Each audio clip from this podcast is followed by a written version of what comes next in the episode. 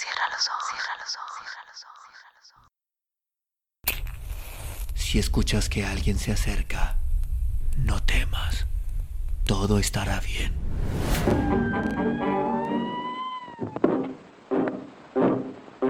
Hope I'm going down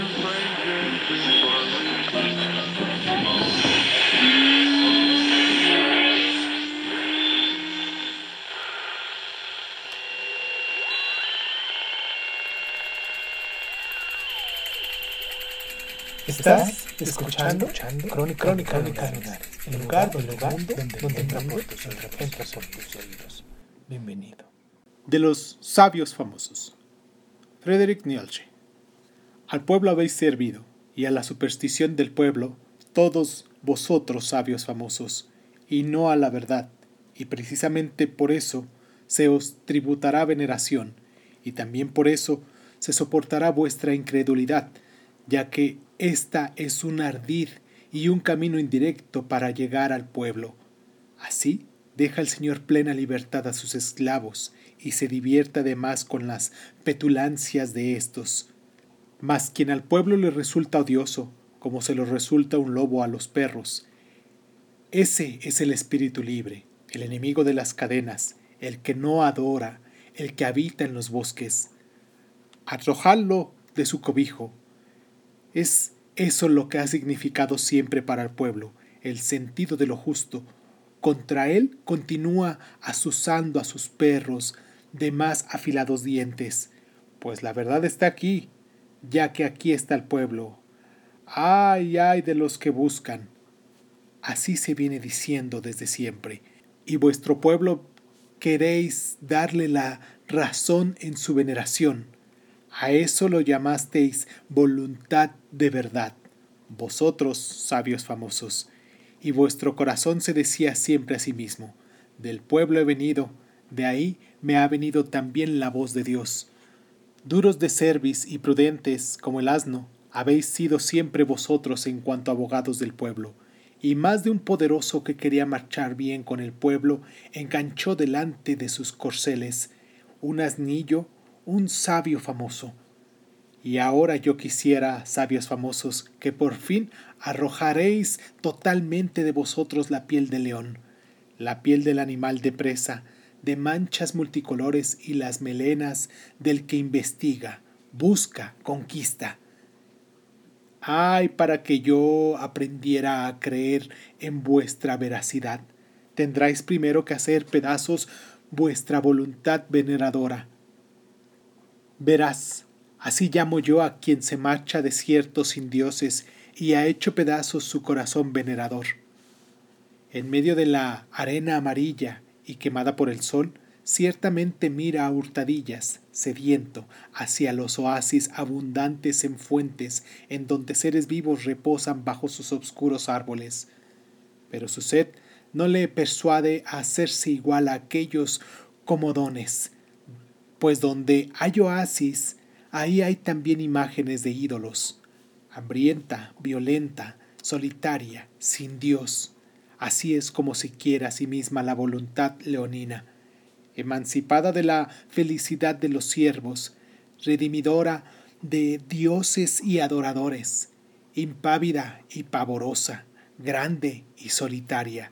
Así es la voluntad de veraz. En el desierto ha habitado desde siempre los veraces, los espíritus libres como señores del desierto, pero en las ciudades habitan los bien alimentados y famosos sabios, los animales de tiro. Siempre, en efecto, tiran ellos, como asnos, del carro del pueblo. No es que yo me enfade por eso con ellos, mas para mí siguen siendo servidores y uncidos, aunque brillen con arreos de oro, y a menudo han sido servidores buenos y dignos de alabanza, pues así habla la virtud. Si tienes que ser servidor, busca a aquel a quien más aprovechen tus servicios.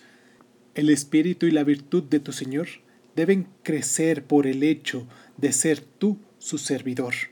Así creces tú junto con el espíritu y con la virtud de aquel. Y en verdad, vosotros sabios famosos, vosotros servidores del pueblo, Vosotros mismos habéis crecido junto con el Espíritu y con la virtud del pueblo, y el pueblo mediante vosotros. En vuestro honor digo yo esto.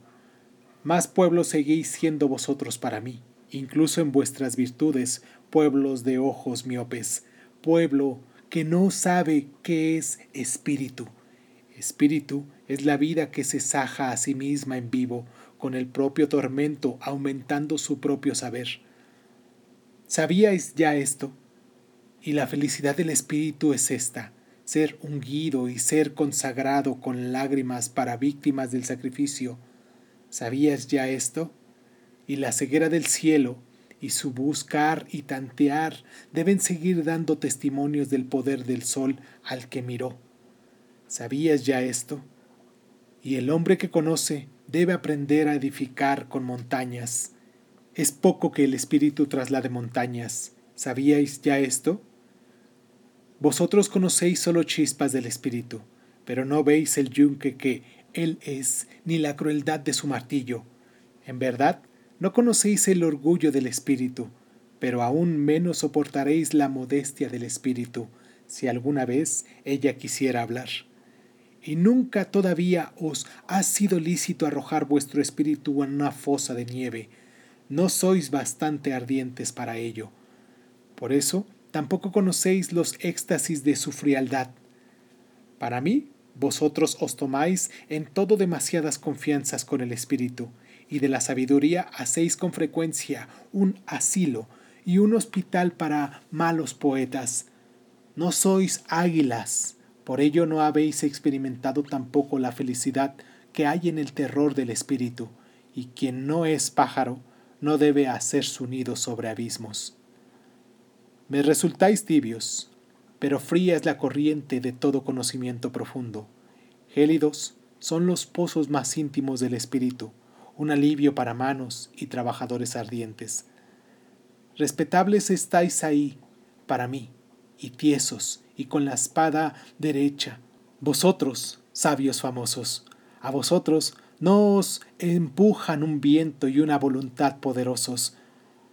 ¿Nos habéis visto jamás una vela caminar sobre el mar, redondeada e hinchada y temblorosa por el espíritu del viento?